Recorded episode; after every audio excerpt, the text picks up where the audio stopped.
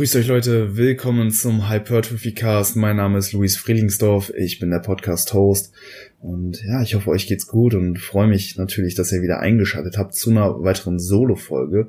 Keine Solo-Q&A-Folge in dem Sinne, heute testen wir mal ein neues Format aus. Zu Beginn gehe ich aber wie immer so ein bisschen auf meine aktuelle Situation ein, erzähle ein bisschen was über meine letzten Wochen, habe jetzt auch vor kurzem meine Diät abgeschlossen nach dreieinhalb Monaten. Ich denke, da gibt's auch noch ein bisschen was zu sagen. Ansonsten sprechen wir später noch ein bisschen über Intensitätstechniken, genauer gesagt über Cluster-Sets. Und da möchte ich, ja, wie gesagt, mal so ein neues Format antesten. Mich hat nämlich ein Zuhörer kontaktiert, gesagt, hey, hier Cluster-Sets finde ich ein mega interessantes Thema, habe mich damit ähm, sehr viel auseinandergesetzt und würde das gerne mal mit dir besprechen. Habe ich gesagt, klar, hey, lass uns das mal hier so im Podcast vielleicht auch einbinden. Finde das nämlich eine super Möglichkeit, da eben auch ähm, euch als Zuhörern die Möglichkeit zu geben, hier im Podcast mitzuwirken, eure Gedanken ja mit allen anderen zu teilen und einfach da so ein bisschen ja drüber drüber zu quatschen und dementsprechend werden wir dann gleich äh, den Johannes hier äh, über einen Live Call reinholen und ja, so ein bisschen über das Thema Cluster-Set sprechen. Der Johannes hat sich da, wie gesagt, enorm mit auseinandergesetzt und wollte seine Gedanken da mal zu kundgeben. Freue ich mich auf jeden Fall drauf und bin auch sehr gespannt, wie das Format bei euch ankommt. Ist, denke ich, ja, ganz entspannt. Ansonsten, ja, zu mir. Ich habe jetzt nach 14 Wochen meine Diät beendet, habe diese da damals am 22.06. mit 89 Kilo gestartet und jetzt am 11.10. mit 81,7 Kilo beendet. Also knapp, ja, 7 Kilo äh, Gewichtsverlust konnte ich verzeichnen und jetzt befinde ich mich in einer Maintenance-Phase, in der ich mein Gewicht erstmal erhalte, bevor es dann ja, vermutlich Anfang nächsten Jahres in die tatsächliche Wettkampf-Prep geht. Diese Diät war für mich ja auch vielmehr eine Vorbereitung für das nächste Jahr, für, für die Wettkampfsaison im Frühjahr. Und ich wollte jetzt eben schon mal so ein bisschen Vorarbeit leisten, in dem Sinne, dass ich hingehe und einfach mal gucke, wie viel Fett kann ich verlieren, ohne große Probleme zu bekommen. Und ja, das hat soweit sehr, sehr gut geklappt. Jetzt bin ich bei 81, nee, das war das äh, niedrigste Gewicht innerhalb der Diät. Jetzt ist das Gewicht natürlich wieder ein bisschen hochgegangen, weil ich jetzt eben auch auf Maintenance-Kalorien bin. Das ist eh, wie gesagt, eben auch ganz normal. Und ja, jetzt gucke ich einfach, dass ich ungefähr so bei meinen Erhaltungskalorien unterwegs bin und mich ja jetzt erstmal von der Diät erhole, denn gegen Ende waren schon so ein paar Diätsymptomatiken vorhanden. Alles noch wirklich relativ mild, aber ich kann jetzt nicht sagen, dass die Diät jetzt komplett ähm, an mir vorbeigegangen ist, ich die jetzt gar nicht gemerkt habe. So gegen Ende war ich schon so ein Ticken mehr äh, gestresst im Schnitt einfach und hatte auch ein bisschen höheren Food Focus. Ähm, also ja, der war bei mir im Vorhinein, sag ich mal, sowieso schon relativ gering, aber der ist halt eben auch ein bisschen angestiegen. Also das Ganze ist halt eben auch immer relativ. Ne? Also mein Food Focus ist, denke ich, generell im Vergleich vielleicht auch zu anderen Athleten ähm, relativ low. Aber jetzt auch innerhalb der Diät ist er angestiegen. Er war zwar immer noch low, aber der Anstieg war halt da und das sagt mir natürlich auch irgendwo was. Und ja, dann habe ich das Ganze jetzt, wie gesagt, vor knapp zwei Wochen beendet. Ähm, das Ganze wurde dann eben auch mit einem Shooting abgeschlossen in der Kraftstation im Bodybuilding Gym in Köln. Hab da ein paar nette Bilder knipsen können, die werden dann auch nach und nach ähm, noch bei Instagram veröffentlicht werden. Und ja, war auf jeden Fall eine sehr, sehr entspannte Diät, vor allen Dingen im, äh, ja, wenn man sich jetzt so das Endergebnis anschaut. Ich bin schon wirklich recht lean, eben auch im, also vor allen Dingen eben im Oberkörper. So meine Midsection, die sieht eigentlich schon sehr, sehr gut aus. Bin ich aber auch recht gesegnet, was so ein bisschen die Körperfettanteil, äh, Körperfettverteilung natürlich angeht. Und der Rücken ist auch echt enorm frei. Also da sieht man den Christmas Tree, ne, der untere Rücken, äh, die Querstreifen da und eben auch, ja, generell die Strukturen im oberen Rücken kommen wirklich sehr, sehr gut raus. Also da bin ich wirklich sehr zufrieden mit. Ich könnte mich tatsächlich fast schon, ja, auf eine, auf eine Mans Physikbühne stellen. Ähm, klar, so der Unterkörper hält ey, noch ein bisschen, noch ein bisschen Fett, vor allen Dingen ja, in der, in der Rückseite Hamstrings, Glutes, ähm, Quads natürlich auch, wobei die auch echt gut Fleisch bekommen haben. Und wenn du halt auch einfach mehr Muskelmasse hast, dann drückt die natürlich auch einfach mehr gegen die Haut und es kommen einfach mehr, ähm, ja, es kommt einfach mehr Teilung durch, auch wenn du potenziell noch ein bisschen mehr Fett hast. Und ja, Muskelmasse ähm, erzeugt da auch einfach die Illusion, dass du vielleicht leaner bist, als du wirklich bist. Denn in meiner letzten Diät, wo ich eben auch äh, ja ähnlich lean war wie jetzt, natürlich noch ein Tick mehr, weil ich da eben auch in der Mans Physik dann tatsächlich gestartet bin. 2018 war das Ganze. Da war mein niedrigstes Weigh-in innerhalb der Prep bei 78 Kilo. Jetzt war mein niedrigstes Weigh-in, wie gesagt, bei 8, äh, 81,7, also knapp 3,7 Kilo bin ich jetzt noch schwerer. Aber ich muss echt sagen, dass der Look jetzt so an sich eigentlich schon besser ist ähm, als damals. Und ja, das zeigt mir natürlich, dass ich in der Zeit echt ganz gut Muskel, Muskeln aufgebaut haben muss. Und das freut mich natürlich. Ähm, ich denke, damals hatte ich noch ein bisschen weniger Körperfett als jetzt.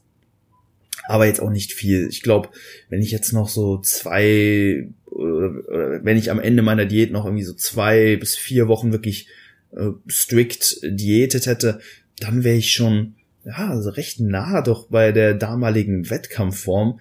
Und das finde ich total verblüffend, einfach weil die Diätsymptomatiken gar nicht so stark zum Vorschein gekommen sind. Wie gesagt, ne, ein bisschen Stress am Ende, aber alles wirklich noch sehr, sehr entspannt. Wirklich kein Vergleich zu meiner damaligen Prep. Da war das Ganze deutlich stärker eben ausgeprägt. Ja, und es freut mich einfach extrem, da eben zu sehen, dass die Diät jetzt doch so leicht vonstatten gegangen ist. Und das gibt mir natürlich auch enorme, ähm, wie sagt man, äh, Zuversicht äh, für das kommende Jahr, wo es dann wirklich ja auf aufs, aufs Ganze geht.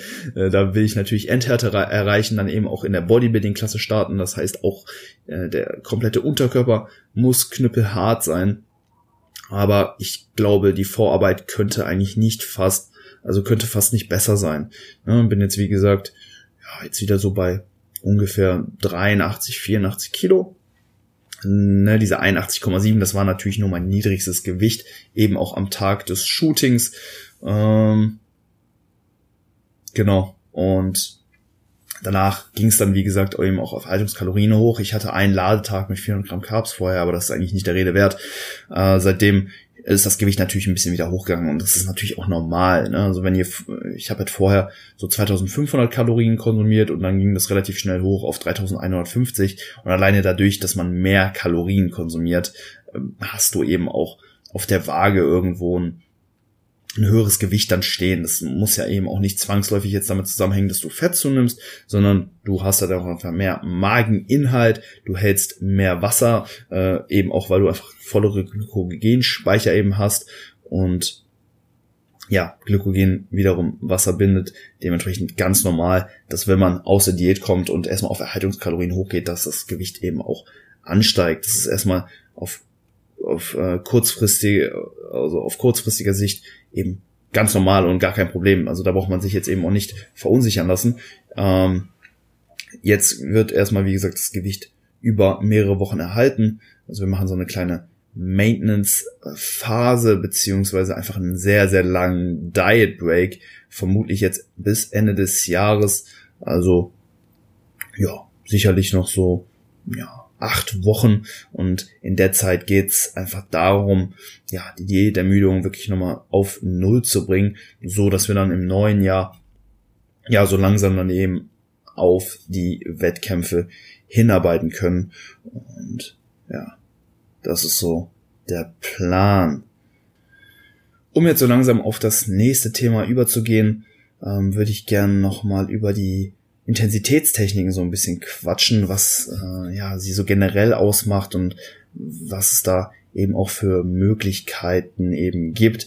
Ich denke, ja, jeder wurde schon mal mit verschiedensten Intensitätstechniken konfrontiert. Auch hier innerhalb des Podcasts haben wir die ja, mehr oder weniger schon mal besprochen. Wir haben jetzt keine Episode, wo es sich nur um Intensitätstechniken dreht. Das könnten wir potenziell in Zukunft gerne mal machen. Aber ja, sie wurden hier und da schon mal angeschnitten, unter anderem auch in der letzten Roundtable-Diskussion mit Frederik und Johannes. Da haben wir zum Beispiel auch über die MyoWebs gesprochen. wie man die potenziell nutzen kann, äh, wo vielleicht auch Gefahren bestehen. Ähm, aber ja, es gibt da sicherlich noch ja, einige verschiedenen, äh, einige andere Herangehensweisen eben auch, unter anderem Drop-Sets, Supersätze, Giant-Sets und halt eben auch die Cluster-Sets, auf die wir jetzt innerhalb dieser Episode noch genauer eingehen wollen. Und was eigentlich alle Intensitätstechniken irgendwo ausmacht, ist die geringere Pausenzeit zwischen den Arbeit, zwischen den Arbeitssätzen.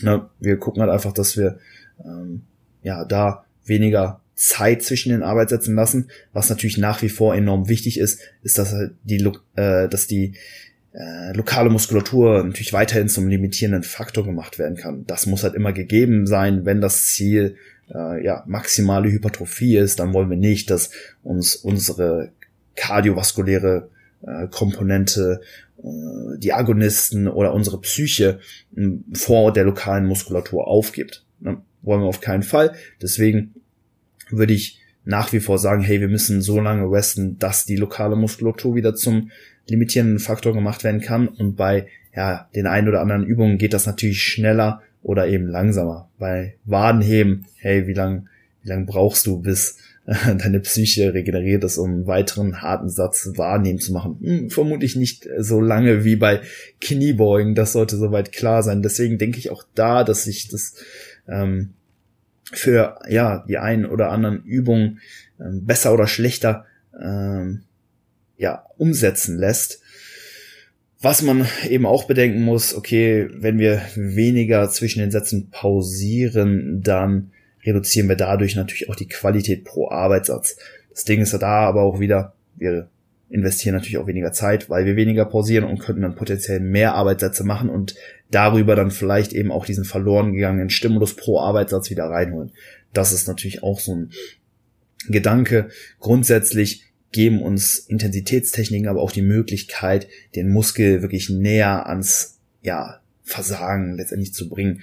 Auch wenn wir jetzt mit Area 0 ähm, zum Beispiel arbeiten, bedeutet das ja nicht, dass der Muskel äh, am kompletten Limit ist und er gar keine Spannung mehr aufbringen kann. Wenn du jetzt, sage ich mal, einen Satz mit ähm, 100 Kilo machst, dann ja, kann es halt sein, dass du jetzt am Ende des Satzes nach der zehnten Wiederholung nicht mehr in der Lage wärst, noch eine elfte zu machen mit diesen 100 Kilo, aber vielleicht würdest du mit 80 Kilo noch eine Wiederholung schaffen oder mit 50 Kilo vielleicht sogar noch drei Wiederholungen. Also ne, alleine das zeigt einem ja noch, okay, ein gewisser Restwert an Power, der steckt ja immer noch im Muskel, äh, kann halt eben einfach nur nicht mit dem Gewicht, äh, mit dem externen Widerstand, der äh, dann ihm gegeben ist, äh, ja, realisiert werden. Ne?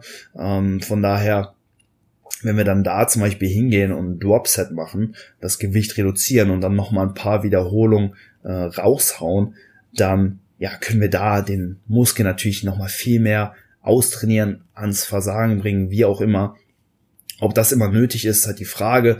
Äh, wir wissen, okay, wir brauchen natürlich eine gewisse relative Intensität, aber die ja, liegt wahrscheinlich irgendwo bei vier Webs in Reserve. Also alles so zwischen vier und null Webs in Reserve ist, denke ich, ähm, ja, ein sehr, sehr guter Richtwert, mm, um einen Satz als, ja, irgendwo hypertrophierend zu beschreiben. Und ja, das ist halt eben so das Ding. Ist ein sehr, sehr interessantes Thema, diese Intensitätstechniken, wie gesagt. Ähm, ich sehe sie jetzt halt primär einfach als Sätze mit äh, einer geringeren Pausenzeit. Aber jetzt kommen wir eben auch nochmal so ein bisschen auf die Cluster-Sets zu sprechen. Die sind doch in der Hinsicht nochmal so ein bisschen unique, denn was wir da machen, ist unseren Arbeitssatz in mehrere Minisätze aufzuteilen. Also wenn wir jetzt vielleicht einen Satz mit zehn Wiederholungen uns anschauen, dann machen wir nicht diese zehn Wiederholungen einfach am Stück, sondern wir gehen hin, gehen hin, machen zwei Wiederholungen, pausieren dann 20 Sekunden, machen wieder zwei Wiederholungen, pausieren 20 Sekunden und machen dann immer weiter, bis ja wir dann vielleicht die gewünschte Wiederholungsanzahl, diese zehn Wiederholungen zum Beispiel, ähm, ja reinbekommen haben. Das ist sicherlich eben auch ja extrem unterschiedlich auslegbar. es gibt halt einfach keine feste Definition, so musst du MyoWebs machen. Das war ja auch so ein bisschen der Konsens eben auch aus der Diskussion äh, mit den Jungs von LPM in der Roundtable Discussion. Und ich denke auch bei den Clustersätzen gibt's da enorm viele verschiedene Herangehensweisen, wie man das Ganze auslegen kann. Und dafür haben wir uns heute in Zuschauer äh, beziehungsweise ein Zuhörer vielmehr äh, hier reingeholt, den Johannes, der ist 42 und Personal Trainer seit knapp 15 Jahren schon. Und 2013 hat er mit Clustertraining angefangen. Und ja damit einfach begonnen, seine eigenen Methoden zu modifizieren und hat äh, da eben auch ja mit sich selbst und auch mit Kunden sehr, sehr gute Erfahrungen gemacht, sieht darin viele Vorteile und sieht das Ganze sogar als eigenständige Trainingsmethodik ähm, und jetzt nicht nur als etwas, was man ja hier und da mal so in den Trainingsplan mit einbringen kann, vielleicht auch einfach nur bei bestimmten Übungen, sondern er sagt, hey, das ist eine ähm, ja, eigenständige, eigenständige Trainingsmethodik, äh, in der er erstmal nur Vorteile sieht. Ich bin da auf jeden Fall extrem gespannt darauf, was ja, der Johannes zu sagen hat. Und ja, dann würde ich sagen, schalten wir den Johannes jetzt mal live. Und ich wünsche euch viel Spaß. Wir hören uns dann danach wieder. Ähm, bis dann. Ja, das ist auf jeden Fall eine coole Sache, da eben auch die lokale Ermüdung so ein bisschen zu seinen Gunsten eben zu nutzen mhm. und da dann eben zu sagen, okay, jetzt bin ich halt eben schon an dem Punkt, wo die Fast-Twitch-Fasern, die großen motorischen Einheiten direkt feuern müssen. Und dann kann ich dann eben auch den ja, Satz so ein bisschen weiter äh, eben auch fortführen. Ähm, wo Fall. siehst du vielleicht darüber hinaus eben noch jetzt den konkreten Vorteil von Cluster-Sätzen im Vergleich jetzt eben zu normalen ähm, Straight-Sets? Weil, mhm. ja. Ja, also, ich, also, ja, ja, ich, ich finde es grundsätzlich ein bisschen schwer greifbar und auch die Vergleichbarkeit ist natürlich mhm. nicht ganz so leicht. Ne? Also, ähm, mhm. ich glaube, man braucht auch ein Stück weit äh, eigene Erfahrung damit, mhm. um dann wirklich sich richtig vorstellen zu können, weil sonst, ne, man kann sich das so vorstellen, so grob theoretisch, aber ich glaube, man muss es dann halt auch mal spüren. Ich fand auch zum Beispiel bei ähm, gerade am Anfang, als ich dann wirklich das erste Mal ein paar Monate nur damit gearbeitet habe und auch von Kunden, die Art von Muskelkater und die Spannung ist anders, gerade wenn du halt ein bisschen mehr, einen Hauch mehr Gewicht bewegen kannst, wenn du merkst, das geht. Im Verhältnis zu 3x10, dass du ein bisschen mehr Gewicht bewegst, beispielsweise mhm. dann für einen gleichen Workload dieser Übung. Und äh, wenn du dann ein paar Wiederholungen noch mehr machst, das merkt dein Körper schon, weil du mit diesem Gewicht normalerweise nicht dieses Volumen in der gleichen Zeit trainierst.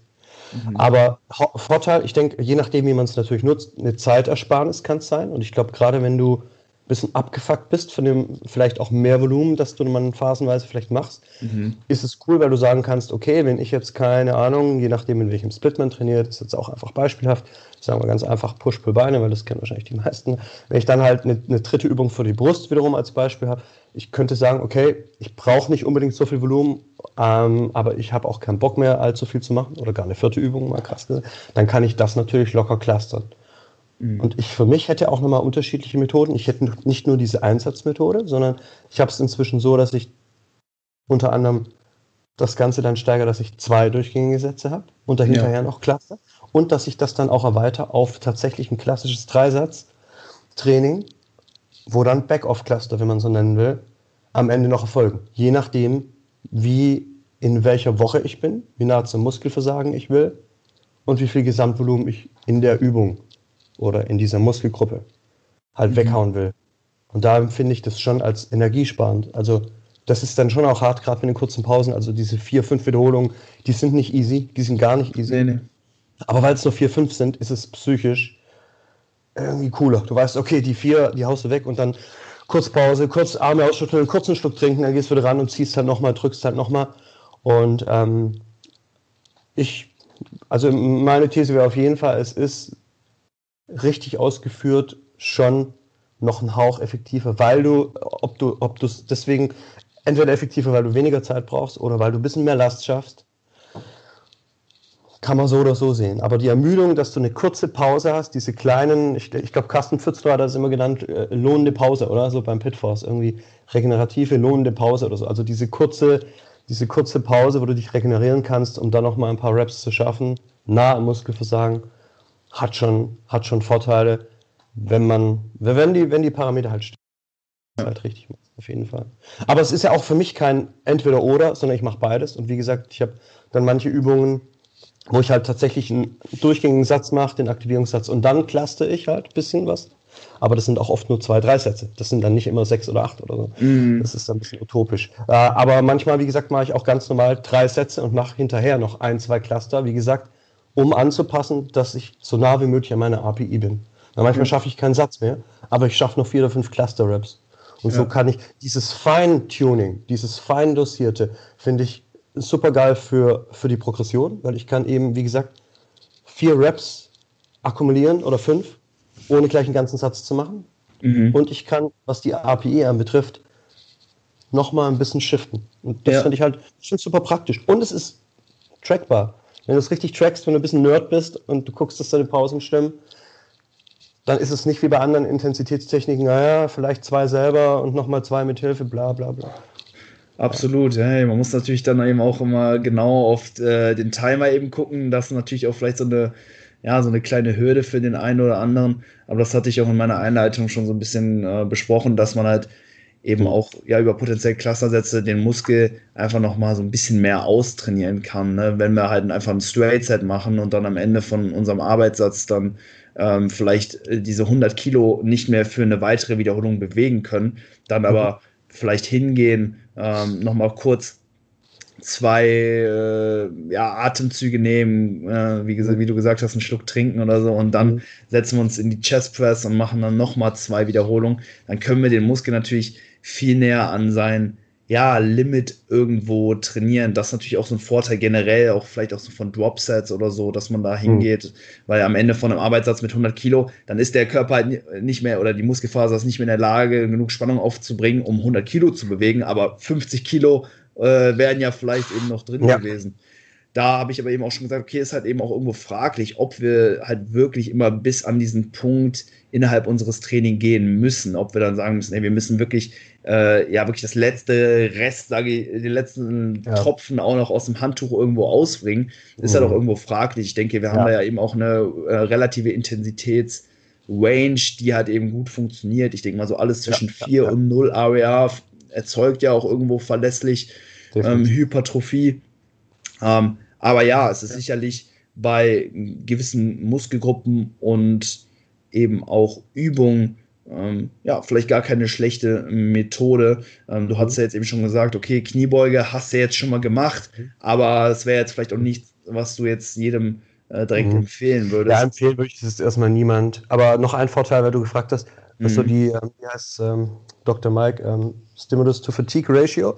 Ich mhm. denke, da hast du auf jeden Fall noch einen Vorteil, weil es ja schon also ich habe auch das Gefühl, aber das ist jetzt natürlich auch wie vieles andere subjektiv und nicht gibt es wahrscheinlich keine Paper drüber. Also die Recovery ist schneller. Ich habe auch das Gefühl, dass ich weniger für das Volumen, das du trainierst, wenn man das vergleicht, einmal regulär, einmal so, dass ich weniger ähm, Regenerationszeit brauche, dass ich nicht ganz so ermüdet bin insgesamt, vielleicht mehr so körperlich, ne? also weil die Intensität ist ja relativ gleich, aber ähm, ja, ich weiß nicht. Es ist aber halt, wie gesagt, jetzt nur so eine Randnotiz und mein, mein Empfinden so.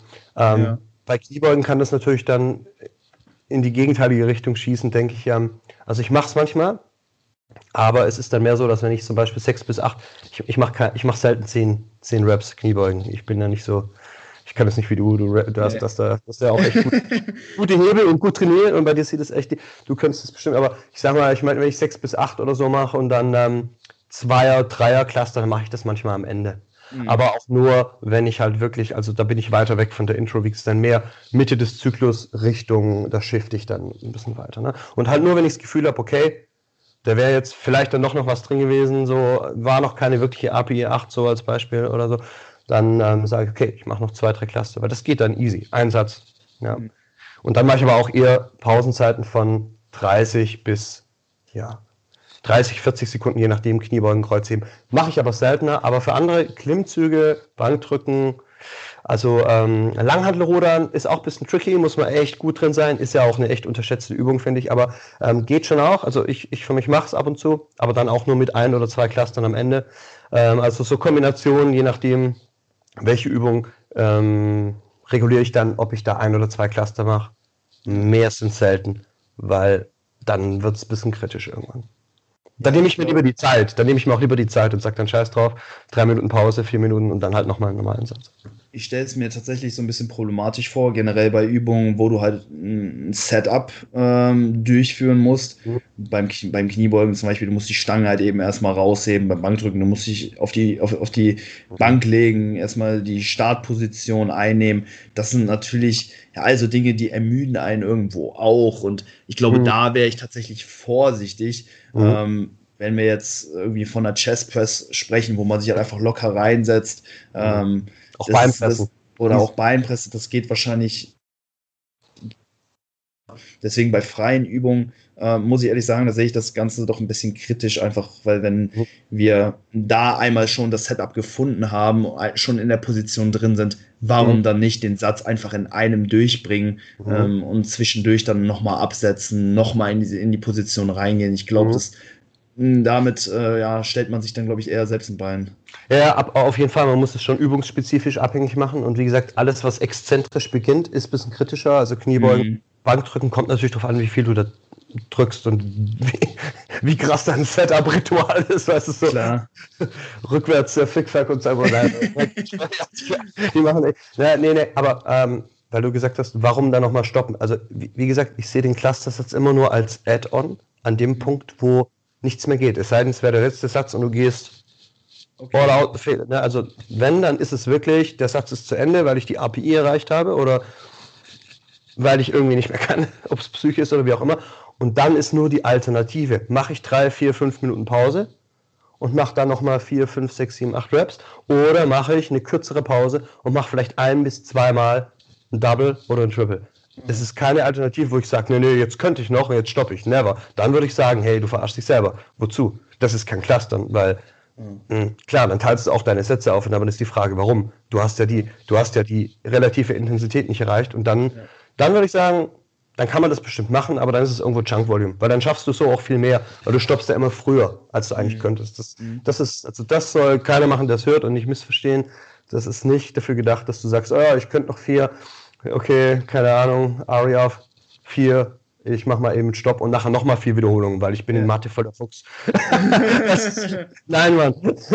Dann, hey, das war ja auf jeden Fall nochmal ein, ein, wichtiger Punkt, den du da gesagt hast. Also ich habe jetzt so ein bisschen rausgehört, okay, du machst das Ganze mehr, um ähm, den Set, das Set eigentlich noch zu verlängern. Also Beispiel, okay, du hast, du hast jetzt dein ähm, 8 RM auf der Stange und du machst sieben Reps, hörst bei einer Rep in Reserve auf und machst dann 20 Sekunden Pause, nochmal zwei Reps, nochmal 20 Sekunden Pause, nochmal zwei Reps. Ich hatte das zum Beispiel auch in meiner Einleitung ein bisschen so äh, beschrieben, weil mir das ähm, jetzt auch online zum Beispiel jetzt erstmal so ähm, entgegenkam, dass man da zum Beispiel hingeht und ähm, zwei Wiederholungen macht. 20 Sätze Pause, äh, 20 Sekunden Pause, zwei Wiederholungen, 20 Sekunden Pause, zwei ich auch. Es Systeme, die das noch machen.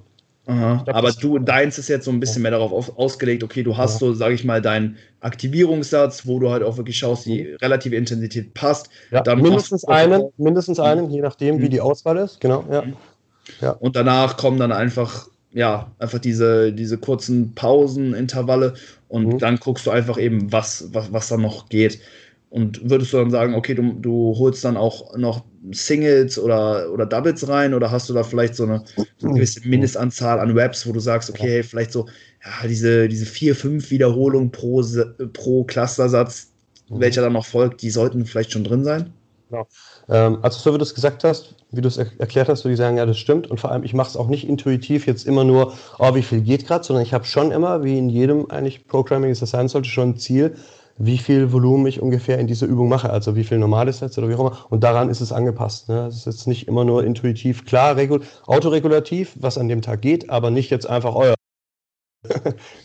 ne? Also schon, schon, schon geplant. Es soll schon geplant sein. Es soll schon mhm. äh, Sinn machen. Ähm, ja, ähm, das ist, glaube ich, ein Punkt, wo ich ein bisschen anders sehe, falls ich da Freddy richtig verstanden habe. Am Ende des Podcasts wo, wo halt auch gesagt, es gibt ja diesen, mh, also jetzt nicht nur Time and Attention, sondern ähm, Spannungszeitintegral heißt es eigentlich richtig, ne?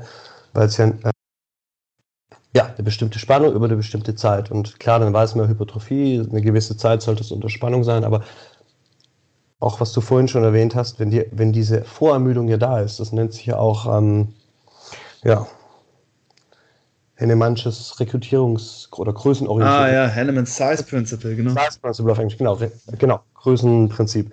Richtig. Und das ist ja das, was du auch schon erklärt hast. Ähm, am, am, am, Anfang habe ich halt nicht alle motorische Einheiten und so weiter, erst Slow Twitch, grob und dann fast. So, aber wenn ich natürlich dann nah am Muskelversagen bin und bleibe, dann sind diese, dann sind auf jeden Fall erstens mehr motorische Einheiten schon rekrutiert. Und wenn ich mich nicht wirklich, ähm, mir nicht die Zeit gebe, mich auszuruhen, dann bleibe ich ja auch in dieser Vorermüdung.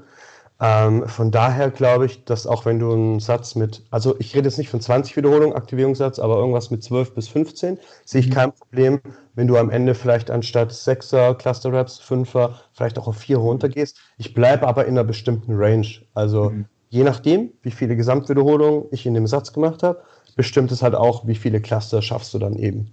Und das ergibt okay. sich praktisch, wenn du 20 Sekunden oder 25 Sekunden Pause machst, schaffst du mit einem leichteren Gewicht halt auch einfach ja. mehr als vier oder fünf. Mhm. Und von daher ergibt sich das ein Stück weit intuitiv und dann kann man ja sagen, okay, ich möchte eine gewisse Range an Raps und die API regelt es letztendlich. Das würde ich schon auch so sehen. Und ich denke, wenn die Gewichte schwerer sind, das ist nochmal vielleicht ein Punkt zu erwähnen, wenn du wirklich sechs bis acht Raps machst, dann wäre es, glaube ich, scheißegal, weil ich meine, Pitforce funktioniert ja auch und das sind einzelne Wiederholungen. Da hast du auch keine Time under Tension in dem Sinn für mehrere Raps. Also dann hast du ja, dann hast du ja eine maximale Rekrutierung bei 70, 80 Prozent vom One-Rap Max, so theoretisch. Ne? Mhm. Heißt, dann wären auch drei, vier Cluster-Raps total okay, weil, das, weil die Last ist maximal schon so ja. schwer, dass das kein Problem darstellt. Ja. Genau. ja, mega interessant. Also man kann das da wirklich ja recht unterschiedlich eben auch auslegen, eben über äh, die Wiederholungsrange des Aktivierungssatzes und dann eben auch äh, durch die ähm, ja, Pausenzeit, wie man die dann halt wiederum auslegt. Also ja, ich glaube, so sind wir eigentlich ähm, ja da auf jeden Fall auf einer Wellenlänge, wo ähm, ich jetzt aber mich eigentlich so frage, ist, wo ist der konkrete Unterschied zu MyoWebs? Ich meine, wir hatten das ja schon in, dem, in der Roundtable-Diskussion besprochen gehabt, so wie wir das mit den MyoWebs machen. Und darüber bist du dann auch auf mich dann zugekommen und hast dann halt diesen Begriff Cluster-Sets äh, äh, oder Cluster-Training dann eben auch ja, mit reingebracht. Aber jetzt so an der generellen Herangehensweise sehe ich ja jetzt tatsächlich gar nicht so einen großen Unterschied. Also MyoWebs im Prinzip ja eigentlich genau das Gleiche. So, du hast deinen Aktivierungssatz, danach guckst du einfach, dass du ähm, ja minimal eine minimale Pausenzeit einhältst, so dass die lokale Muskulatur idealerweise wieder zum limitierenden Faktor gemacht wird. Du eine gewisse Anzahl von Wiederholungen schaffst. Wie viele das dann äh, mhm. sind, ist ja auch, auch erstmal irrelevant. Ähm, aber ja, im Prinzip oh. guckt man dann auch einfach nur, okay, wie, was geht dann nach äh, einer gewissen Pausenzeit. Deswegen, ja, Clustertraining für mich jetzt erstmal etwas gewesen, so, was für mich noch nicht so greifbar gewesen ist. Aber ich glaube, dass es auch generell auf der Fall ist, dass sich da eben so Intensitätstechniken, also von der Herangehensweise eben auch oft so ein bisschen überschneiden oder viele Parallelen einfach aufweisen. Also so denke ich jetzt eben auch ähm, Cluster-Sets und MyoWebs zumindest mhm. so, wie du deine Cluster-Sets jetzt eben auslegst. Ja. Also, so, also das, das habe ich auch ja nicht diese. Ja, ähm, ich habe das ja auch nur jetzt als Beispiel genommen, weil, wenn ich es richtig verstanden habe, auch Freddy darüber gesprochen hat, dass man eben einen Aktivierungssatz hat oder dass er das, glaube ich, oft so macht und dann eben wie das, was von Brian Miner eben kam, weil es ja recht ähnlich war, aber ich glaube nicht so gebunden an nur 20. Für mich ist halt ganz selten mit 20 Wiederholungen. Aber also ich persönlich für mich habe halt so eine Weekly Underlating Periodization meistens oder Programming, wie man es sehen will. Heißt, ich mache halt ähm, natürlich nicht keine Kniebeugen mit super hohen Wiederholungen, aber ansonsten bin ich zwischen 5 und 25 Wiederholungen oder eher 20. Trainiere ich auch die meisten Übungen, natürlich vor allem Isolationsübungen. Sorry. Und ähm, dementsprechend cluster ich jetzt nicht nur einen Wiederholungsbereich, sondern ich mache das dann auch, wenn ich in einem Beispiel 3x8 oder so wäre. Nur, dass sich Pausenzeiten und Clustergrößen, von wie viele Wiederholungen machst du am Stück, sich dann halt anpassen. Mhm. Und dass ich halt nicht nur wie bei MyRaps einen Aktivierungssatz, sondern dass ich manche Übungen habe, wo ich halt praktisch wie gesagt, ich, ich habe denen natürlich einen Namen gegeben, weil es dann Spaß macht, wenn man Dinge einen ja. Namen, ein Konzept hat. Und dann waren das halt Hybrid Volume Cluster und die anderen hießen dann Progressive Volume Cluster, weil die eben von zwei Sätzen auf drei Sätzen, die kann ich auch in einem Mesozyklus, Mesozyklus, Mesozyklus steigern, dass ich sage, ich fange mit zwei Sätzen an, mache zwei, drei Cluster. Wenn ich drei Cluster geschafft habe, mache ich im nächsten Training drei durchgängige Sätze, mache dann wieder zwei Cluster. Also ich habe eigentlich, das ist so eine Treppe. Und ähm, so wende ich die meisten eben an. Wenn ich über, wenn ich über den Mesozyklus eine gewisse ähm, Volumenakkumulation möchte, dann nutze ich das eben so, dass ich da halt nicht immer nur einen Satz mache, sondern das steigert sich dann eben. Ja. Und ich finde auch immer, ich habe eine gute Vergleichbarkeit, weil wenn ich eine Zeit lang cluster, dann sollte ich auch mal zurückgehen und wieder klass nur klassische Sätze vielleicht mal machen und schauen, wie ist denn der Progress auch da. Auch wenn es vielleicht ein bisschen anders trainiert, aber im Endeffekt sollte ich ja stärker sein. Absolut. Ja, ja sehr, sehr interessant. Also ich mache es, wie gesagt, eben auch ähnlich. Ähm, aber halt mehr bei spezifischen Übungen. Also ich würde es jetzt nicht als universelle Trainingsmethode sehen, sondern das Ganze schon so ein bisschen übungsspezifisch auslegen. Ähm, also ich, äh, ne, im Prinzip machen wir das Gleiche. Du nennst es jetzt Clustersätze. Ich würde sie jetzt als Myowebs bezeichnen, aber das ist im Endeffekt ist ja auch, egal. relativ egal. Ja, ne? Bei ja. mir sind das dann halt oft so Übungen wie Wadenheben oder Crunches, wo ich dann einfach sage, okay, Aktivierungssatz in einer gewissen Web-Range und danach einfach nur ähm, die Pausenzeiten so lange halten, dass wir jetzt in, in dem Fall zum Beispiel von meinen Athleten, die halt eben auf ja, Hypertrophie primär abziehen, dass wir da nicht unter Wiederholungen, äh, unter fünf Wiederholungen eben bei den folgenden Sätzen fallen. Das ist jetzt so das Ganze, wie ich das mhm. auslege. Äh, man kann das aber auch sicherlich ähm, eben anders machen, dass man dann sagt, okay, auch mit zwei, drei Wiederholungen in den mhm. Folgesätzen bin ich vollkommen d'accord. Und ja, die Wiederholungsrange im Aktivierungssatz, die ist natürlich auch extrem ähm, variabel. Also das kann man eben, ne, wie du gesagt hast, eben auch in diesen höheren Wiederholungsbereichen machen, aber eben auch in den niedrigen. Ja, ja von daher, ja, denke ich, sind wir da oh. auf jeden Fall ähm, auf einem Stand soweit. Johannes, Schön. vielen Dank. Ja, ich danke dir, dass ich da sein darf. Machst du auf jeden Fall ja, eine geile Arbeit. ich schaue das immer sehr gern. Und übrigens äh, an dem Punkt noch Grüße an Lukas Görlitz. Weil den kenne ich Lukas Görlitz. Ja, Alles klar. Hey, ja. vielleicht hört er ja zu. Ja, auf jeden cool. Fall. Äh, Johannes, wo kommst du her? Ganz kurz. Äh, Xanten, Nordrhein-Westfalen, Niederrhein.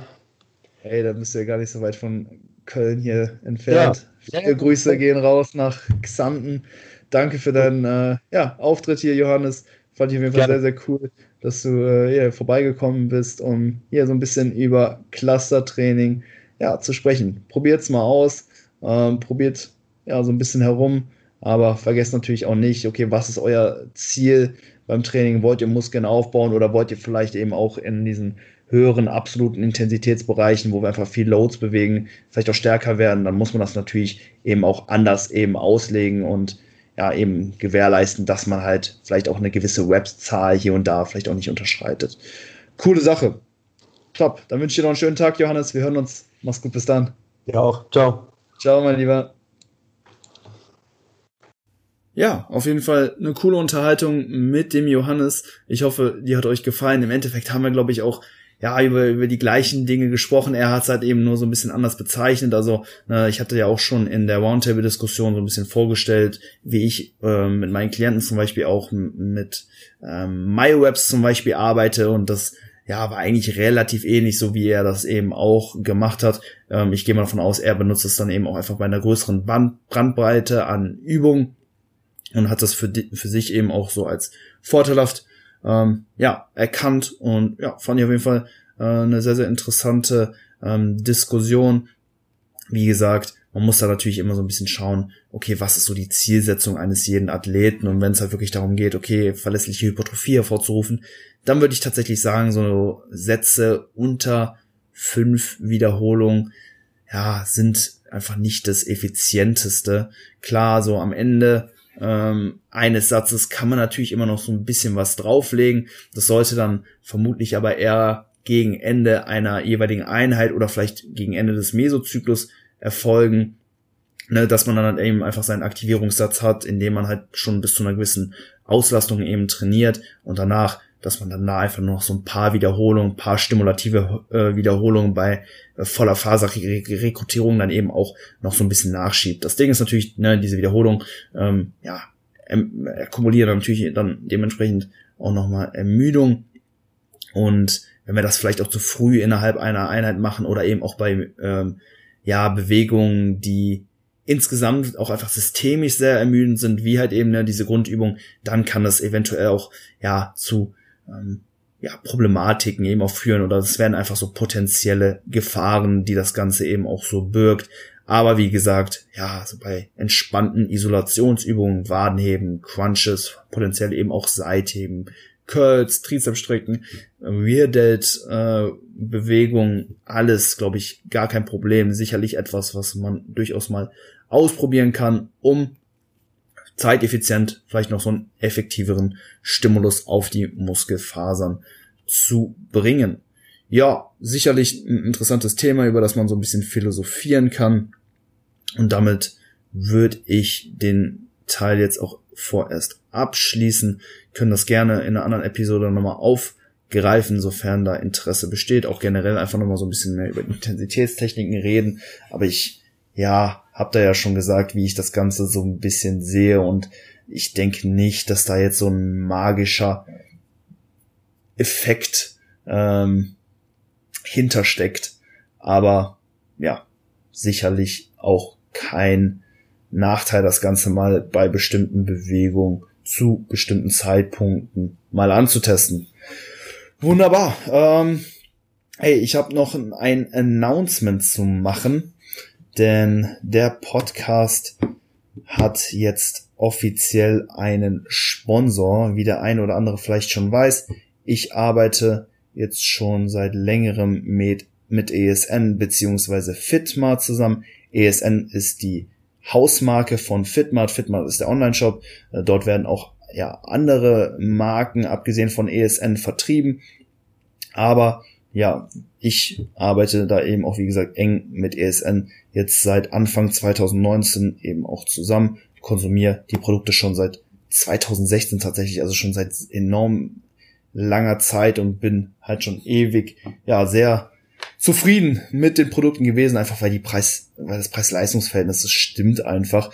Ähm, ESN ist auch ja Marktführer hier in Deutschland und steht für gute Qualität und das kann ich absolut so unterschreiben. Das Ganze eben auch für einen ja sehr sehr günstigen Preis und ihr könnt jetzt eben zusätzlich noch ja 20 Prozent mit dem Code HC20 sparen. Und dieser gilt auf alle ESN-Produkte. Einzig und allein ausgeschlossen sind äh, die Designer Bars, der Flexpresso und der Immune Protect Stack. Ähm, unter anderem auch das jeweilige Angebot der Woche. Also jede Woche gibt's dann immer so ein Produkt, was im Angebot ist. Das äh, ja funktioniert halt auch nicht mit dem ähm, mit dem Rabattcode. Ja, und damit könnt ihr, wie gesagt, erstmal 20% eben sparen und natürlich auch den Podcast unterstützen. Hier, der Content ist ja komplett for free, jetzt schon seit über einem Jahr. Und ja, damit unterstützt ihr ähm, natürlich den Podcast. Ein Teil davon geht dann als Provision, ja, erstmal auf mich natürlich zurück, wird dann aber eben auch in ja, den Podcast eben auch investiert werden. Ich habe jetzt für die Zukunft einiges geplant, möchte eben jetzt auch so ein bisschen ja von diesem Format hier weggehen und das Ganze viel mehr zu so einem Live-Event äh, eben auch machen, dass ich mich dann eben auch mit den Gästen in Person eben auch treffe, dass man sich irgendwo hinsetzt. Das hatte ich auch hier und da schon mal angesprochen, dass das echt so mein Traum wäre, dass man da einfach so ein äh, ja, face-to-face dann Gespräch immer auch draus macht, dass man sich dann eine coole Location oder, oder sowas äh, raussucht, wo man ja dann einfach sich hinsetzt und dann einfach ja vor Ort dann eben quatscht und das Ganze nicht über Skype eben unbedingt laufen muss. Das wäre natürlich eine sehr, sehr geile Sache. Ähm, das ist natürlich auch mit mehr Kosten und Aufwand verbunden und ja, wenn ihr da den Code fleißig nutzt, dann wird das auf jeden Fall ähm, ja, realisiert werden. Ähm, keine Frage. Nee, also der Code steht, wie gesagt, jetzt durchgängig zur, Verfüg äh, zur Verfüg Verfügbarkeit. HC20. Checkt das Ganze, wie gesagt, ab. Die Links zum Fitmart Shop findet ihr unten in der Beschreibung. Checkt das Ganze ab. Probiert die ESN-Produkte aus. Ich kann sie wirklich nur, ja, wärmsten Herzens weiterempfehlen. Und ich bedanke mich natürlich auch an dieser Stelle wieder fürs Zuhören. Heute mal, wie gesagt, eine etwas andere Episode. Lasst mir da gerne mal Feedback da, was ihr zu diesem Format eben auch sagt, ob ihr euch das in Zukunft ähm, ja, weiterhin vorstellen könnt. Und ich pack wie immer ein Track auf die Playlist. Ähm, ich nehme, lass mich mal kurz schauen. Ähm, ganz entspannten Track heute mal von Purple Disco Machine, Hypnotized. Ja, sehr, sehr entspannter, chilliger Track. Könnt ihr euch mal reinziehen und dann wünsche ich euch noch einen schönen Sonntag oder wann ihr das Ganze auch immer hört. Macht's gut, bis zur nächsten Episode. Ciao, ciao.